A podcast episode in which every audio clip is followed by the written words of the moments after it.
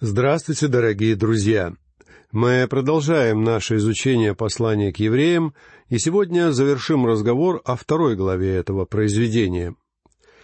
Вся эта глава посвящена уничижению Христа, который в своем земном воплощении оказался ниже ангелов.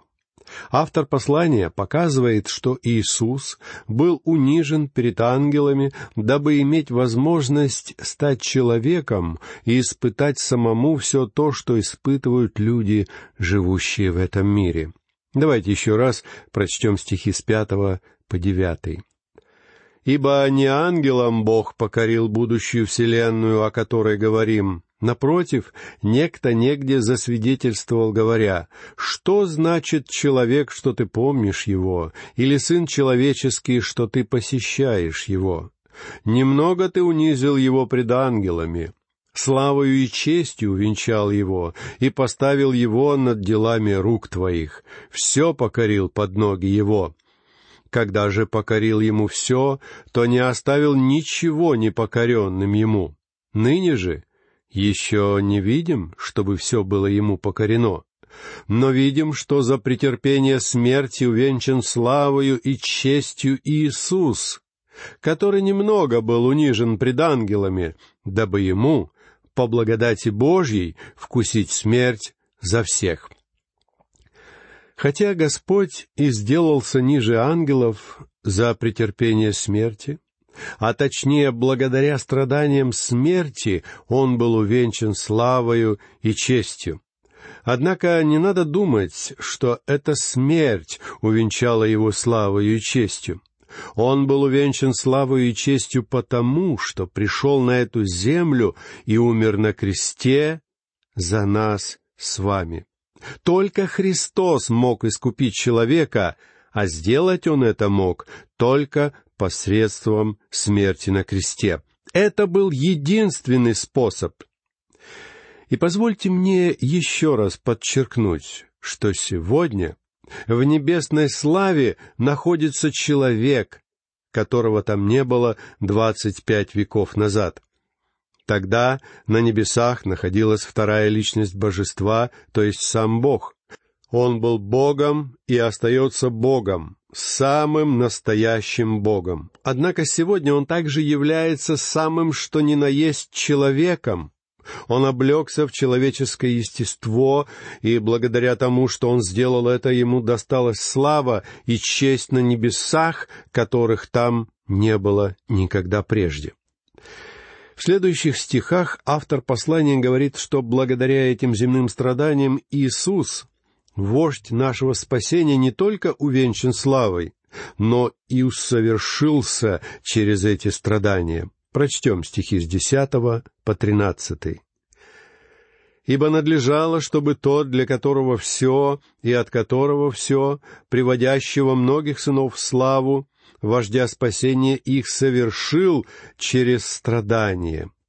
Ибо и освящающий, и освящаемый все от единого. Поэтому он не стыдится называть их братьями, говоря, «Возвещу имя Твое братьям моим, посреди церкви воспою Тебя». И еще, я буду уповать на Него. И еще, вот я и дети, которых дал мне Бог. Фраза «совершил через страдания» означает, что он сделался совершенным, совершенным в том смысле, что он обрел свою полноту. Слово «совершенный» происходит от греческого глагола, который переводится как «доводить до намеченной цели», «совершать» или «завершать что-то». Иисус сделался совершенным через страдания.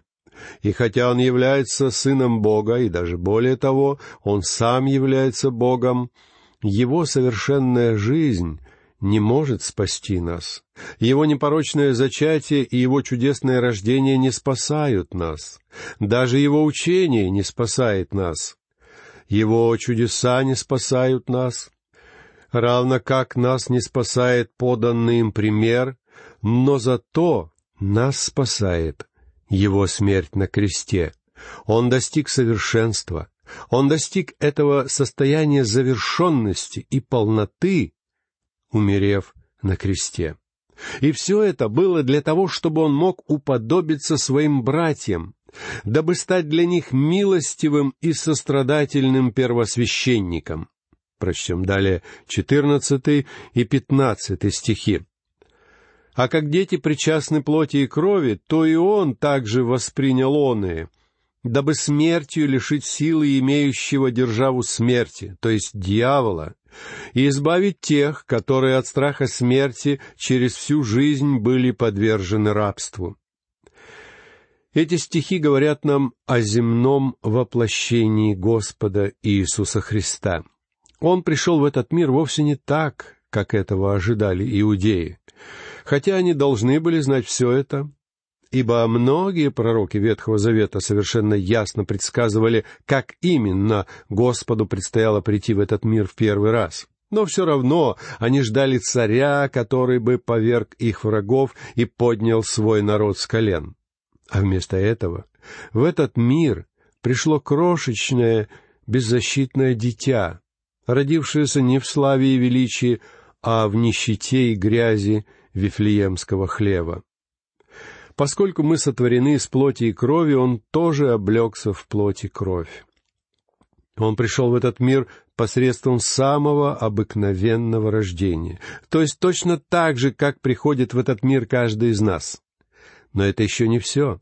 Иисус Христос пришел в этот мир не только посредством обычного рождения, но и посредством смерти, дабы смертью лишить силы имеющего державу смерти. Поскольку его рождение не спасло никого, он пришел в этот мир через смерть. Именно посредством своей смерти, а вовсе не своим рождением и не своей жизнью он спасает нас. Его смерть принесла нам спасение и избавление от духовной и вечной погибели то есть дала избавление тем, которые от страха смерти через всю жизнь были подвержены рабству. Помните, как в нашей первой лекции по посланию к евреям я использовал несколько выдержек из книги доктора Шайлера Инглиша? Я бы хотел еще раз воспользоваться работой этого автора, потому что мне кажется, что он дает весьма правильное толкование данного стиха закон Божий требовал и продолжает требовать, чтобы грех был наказан смертью. Душа согрешающая, та умрет, а также возмездие за грех смерть, читаем мы в Священном Писании. А причиной греха человека от самого начала являлся сатана. Но хотя сатана и является виновником всего, в каком-то смысле совершенно законно он может требовать, чтобы грешник был наказан смертью. Сатана имеет право и власть требовать, чтобы каждый грешник понес наказание за свой грех. И по этой причине от самого начала все без исключения люди боялись смерти и находились в рабстве греха. А стало быть, в рабстве у сатаны. На мой взгляд, перед нами очень хорошее изложение этой великой истины. Далее прочтем шестнадцатый стих. «Ибо не ангелов восприемлет он, но восприемлет семя Авраамова». В ветхозаветный период Христос принимал образ ангелов. Так было, например, когда Он явился людям в образе ангела Господнего — и нет сомнений, что все евреи, читавшие это послание, знали и понимали это. Но когда Христос оставил небеса и пришел на эту землю, Он миновал ангелов и пришел к падшему человеку. Он облегся в семя Авраама. Он пришел через род Авраама. Причем подготовку к этому Бог начал еще в самом начале, во времена Адама и Евы. В то время Бог сказал Еве, что через ее семя придет тот, кто станет спасителем. Затем Бог сообщил, что спаситель придет через род Авраама. А несколько позднее мы узнаем, что он должен был произойти из народа Израиля, из колена Иуды и рода Давида. Он должен был родиться от девы. Господь дал вполне достаточные сведения для того, чтобы каждый человек, а не только волхвы с востока смогли направиться в Вифлеем, где родился младенец Иисус. Далее мы читаем семнадцатый стих. «Посему он должен был во всем уподобиться братьям, чтобы быть милостивым и верным первосвященником пред Богом для умилостивления за грехи народа».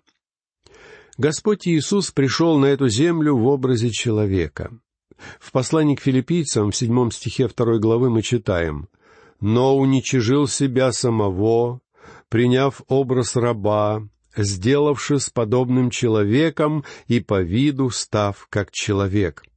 Это был истинный образ человека, который ближе всего находится к тем следам проклятия греха, которые наиболее очевидным образом проявляют себя в нищете, в искушении, в насилии и в смерти невинных. Христос мог бы родиться во дворце императора, но он родился в ужасающей нищете, в хлеву, когда для него даже не нашлось места в гостинице. Почему? Да потому что тем самым он смог узнать кое-что о тех последствиях, которые грех имел для людей. Где мы видим проявление этого острее всего? В нищете и страданиях. Мы видим проявление последствий греха в искушениях. Мы видим все это в проявлении насилия и гибели невинных людей. Именно там мы встречаем наиболее яркие проявления последствий греха. Мне кажется наиболее трагичным, когда страдают невинные люди. Не так давно одна знакомая мне пожилая женщина возвращалась домой поздно вечером. Какие-то подростки напали на нее на темной улице, и в результате эта женщина скончалась от полученных ранений. Но Господь Иисус пришел на эту землю и принял облик человека. И потому теперь Он способен сопереживать нам с вами. И неважно, кем вы являетесь и где вы находитесь, ибо Он знает и понимает вас. Причем вовсе не потому, что Он является Богом, но потому, что Он стал человеком. Так что Он точно знает все то, что приходится испытывать сегодня нам с вами. Когда мы обращаем все наше внимание на божественность Христа, существует опасность, что мы начинаем недооценивать его человеческую сущность. Я очень рад, что я не родился в Вифлееме. Я очень рад, что я не вырос в Назарете. Во времена Иисуса Христа там царила поистине угнетающая нищета. И тем не менее, он должен был во всем уподобиться братьям. Он принял и эту нищету. Он родился в народе, который находился под тяжелым каблуком Рима. Иисус родился не во дворце, но в хлеву. Он во всем уподобился своим братьям. Он стал одним из нас. Если бы вы увидели маленького ребенка в лохмотьях, играющего на улицах Назарета, вы бы никогда не догадались, кем он являлся. Когда художники изображают его, окруженного ярким сиянием и славой, они выдают желаемое за действительность. На самом деле он, скорее всего, был простым чумазым мальчуганом, ничем не выделявшимся среди других своих сверстников. Он во всем уподобился своим братьям. Он стал истинным человеком и прошел весь этот путь. Он был как отпрыск, как росток из сухой земли. Если воспользоваться символикой пророка Исаии из второго стиха 53 главы его книги. Поэтому никогда ни мне, ни вам не доведется столкнуться с такими переживаниями или испытаниями, о которых бы он ничего не знал. Именно по этой причине он может быть милостивым и верным первосвященником, милостивым и верным первосвященником пред Богом для умилостивления за грехи народа. Христос совершил для нас дело умилостивления, чтобы приготовить нам милость. Ибо то, что нам с вами нужно, друзья, — это милость, и у Бога приготовлено для нас очень много милости, потому что Иисус приготовил ее для нас. Так что мы с вами можем прийти к Нему и получить все, что нам необходимо. Я не знаю, как вы, но я нуждаюсь в огромном количестве Его милости и обращаюсь к Нему за этой милостью очень часто. И тем не менее, запас Его милости ничуть не истощился. Христос совершил умилостивление за грехи людей. И это единственное место, где мы можем получить Божью милость. Прочтем восемнадцатый стих. «Ибо как сам он претерпел, быв искушен, то может и искушаемым помочь». «Ибо как сам он претерпел, быв искушен», — говорит автор. Хотя правильнее говорить, что он был испытан. В земной жизни Господь Иисус подвергался испытаниям, и не только в течение сорока дней в пустыне. В пустыне это было лишь одно из тех особых испытаний, которые выпали на его долю, ибо он подвергался испытаниям в течение всей своей жизни. Я бы хотел сейчас более внимательно рассмотреть этот стих, потому что некоторые из вас могут не согласиться со мной и с тем, что я скажу на этот счет. Нередко по поводу испытаний Иисуса задается один вопрос. Мог ли Господь поддаться искушению? Мог ли Он пасть? Я, не задумываясь, отвечаю на этот вопрос, говоря, что нет, Он не мог пасть. Когда мы говорим об искушениях, то есть о ситуациях, когда нас тянет совершить что-то дурное, мы на самом деле подразумеваем возможность совершить что-то дурное, а также свое желание сделать это. То есть сама возможность поступить дурно и является испытанием, тогда как желание совершить данный поступок представляет собой грех. Греховное желание само по себе является грехом. Но Господь Иисус Христос никогда не сталкивался с греховными желаниями. Он не был грешником, хотя у него, несомненно, были возможности для совершения греха.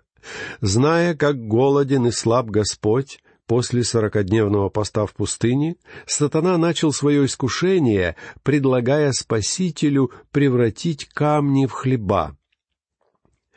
Если вы бывали в Израиле, вы знаете, что там повсюду лежат камни. Это и было искушение. Господь мог превратить камни в хлеба, но Он не сделал этого. Его искушение было гораздо более сильным, чем наши с вами искушения. Я хочу, чтобы вы знали, что если бы я мог превращать камни в хлеба, я бы занялся хлебопекарным делом. И он мог сделать это, но не сделал. Тот факт, что он имел для этого все возможности, составлял суть его испытание. Но он не поддался искушению, он не испытывал желания поддаться искушению. Более того, он не мог желать этого из-за того самого факта, что являлся Богом. Поэтому я вновь задам вопрос. Мог ли Иисус согрешить? Ответ — нет, он не мог согрешить. В чем же состоял смысл испытания, спросите вы? Мне кажется, что лучше всего я отвечу на этот вопрос с помощью простой иллюстрации. Недалеко от города, где проходило мое детство, протекает небольшая река. Летом эта река пересыхает до такой степени, что в ней не хватает воды, чтобы напоить комара. Зато в зимнее время по этой реке могли бы ходить большие океанские корабли. Эту реку пересекала одноколейная железная дорога, и совсем недалеко от нас располагался деревянный железнодорожный мост. И вот однажды весной случилось наводнение, которое попросту смыло этот старый мост. Тогда железнодорожная компания решила установить на его месте новый стальной мост.